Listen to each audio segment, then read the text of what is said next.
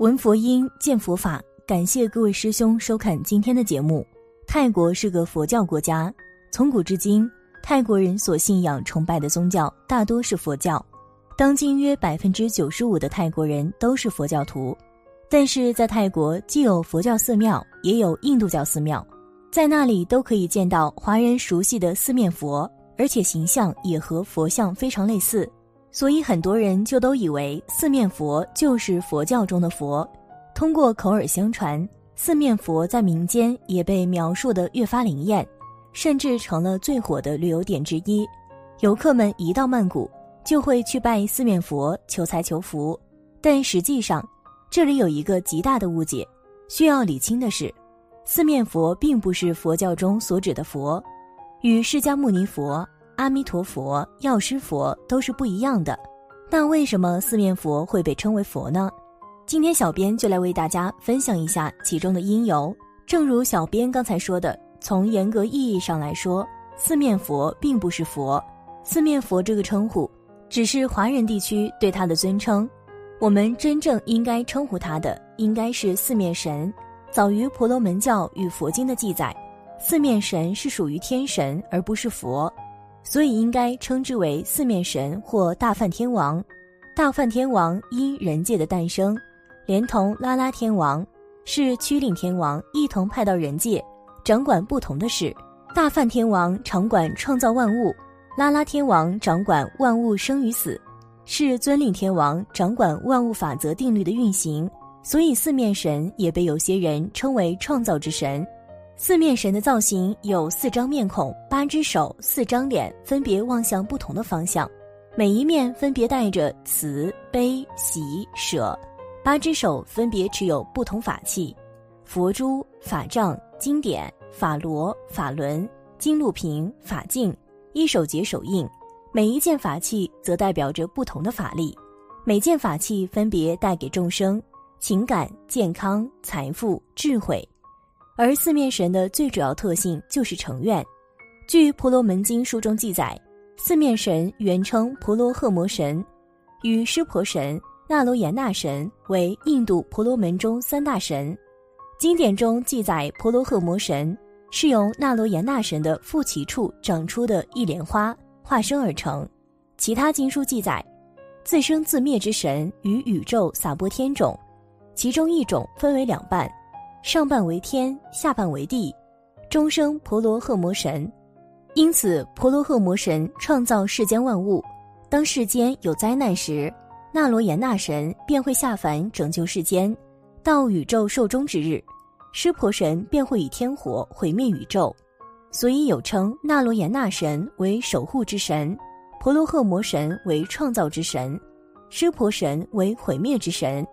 自古以来，相传每当重要法会，众天神齐聚之时，住在第十六层梵天的婆罗贺摩神便会应邀而来降服人世。其实，很多婆罗门天神与佛教有着密切关系，比如婆罗贺摩神是被视为邀请佛陀下凡人世的天神，而佛陀出生之时，也有四位婆罗门天神协助接生；当佛陀出家修行之时，也有婆罗门天神向佛陀献修行资具；当佛陀在菩提树下悟道之时，一众魔兵前来骚扰，也有婆罗门天神随来护卫。直到佛陀显现无边佛力，降服群魔，所以佛教信徒接力及信奉四面佛也是有其因由的。时至今日，不少中国的寺院，比如洛阳白马寺，都有四面神神像供奉。据说北京雍和宫也有一座四面神神像，不过小编没去过，未经考证。关于四面神佛牌的法脉传承，其实这个法相并不是特别古老。所以四面神的名师也都是近现代的。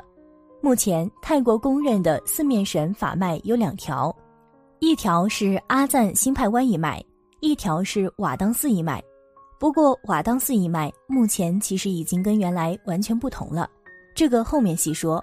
我们先来说说阿赞新派湾这一脉，这一脉的传承可以分为全泰第一阿赞新派湾，全泰第二龙婆 C，全泰第三龙婆度。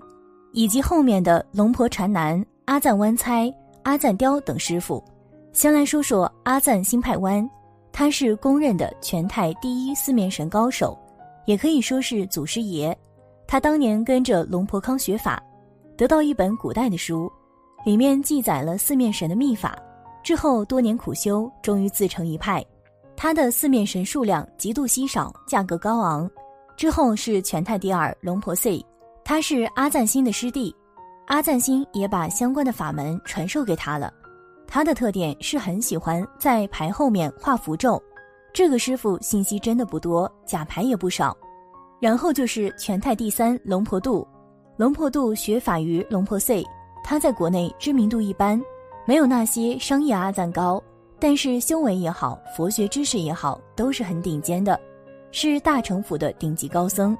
之后就是这一脉的其他弟子，其中最出名的就是龙婆禅南、阿赞雕。龙婆赛通、龙婆碰这四位师傅，他们的佛牌可谓是各有千秋，修为都很不错，就是看自己喜欢什么师傅了。有些牌商卖阿赞雕的，就把阿赞雕捧成什么当今在世全泰第一四面神。我个人觉得这几位师傅并没有所谓的第一、第二都不错，就是看自己更敬仰哪位师傅了。然后来说说瓦当这一脉。瓦当这一脉其实就是一个师傅龙婆炼，以及他的瓦当寺一七四面神。龙婆炼十八岁就很出名了，据称他在七岁那年就可以和四面神沟通，十二岁开始领悟四面神法门，并在十八岁那年参加瓦当四面神二五零八，也就是瓦当一期四面神的加持法会。龙婆练师傅加持四面神。可以请到四面神降临亲自加持，所以很灵验。但是很可惜，这一期四面神是他的绝唱。在加持完的第二年，师傅就因为车祸去世，而同车其他人都安然无恙。大家都说是因为他已经完成了在人间的使命。龙婆炼师傅在圆寂前，曾将四面神加持法门传授于其父亲阿赞波，阿赞波也能与四面神沟通。后来。阿赞波为了让更多人能够请得起瓦当一脉的四面神，在向四面佛请示及同意后，便开始铸造第二期四面神，泰文名字为莲阿沙华架，意思为天堂最顶端不枯萎之神树，也就是我们现在所称的瓦当二期天堂之树。说完了四面神法脉的传承，再来说说当今被大多数人比较喜欢的一位四面神师傅。也就是龙婆禅南，关于师傅怎么样？这里主要说一说这位师傅的三个神迹。第一个神迹，与四面神对话。佛历二五四七年六月一日，龙婆禅南师傅在接近某位信徒时，突然身体不适。后来信徒将师傅送进医院，医生为了师傅能够好好休息，给他打了安眠剂。结果负责照顾师傅的信徒，竟然听到师傅喃喃自语。仔细一听，才发现他在跟四面神对话。虽然信徒不知道四面神跟师傅说了什么，但是他听到师傅向四面神说：“感谢四面神关心，虽然他的身体生病了，但是他的心没有生病。他也请四面神照顾他的佛寺，并且护佑带着他所制作佛牌的信徒。”这个故事一方面说明了师傅的善心，另一方面也说明了师傅修行之深。让四面神亲临守护。第二个神迹，无法激发的手枪，在曼谷的百货公司有一个包壳店的老板。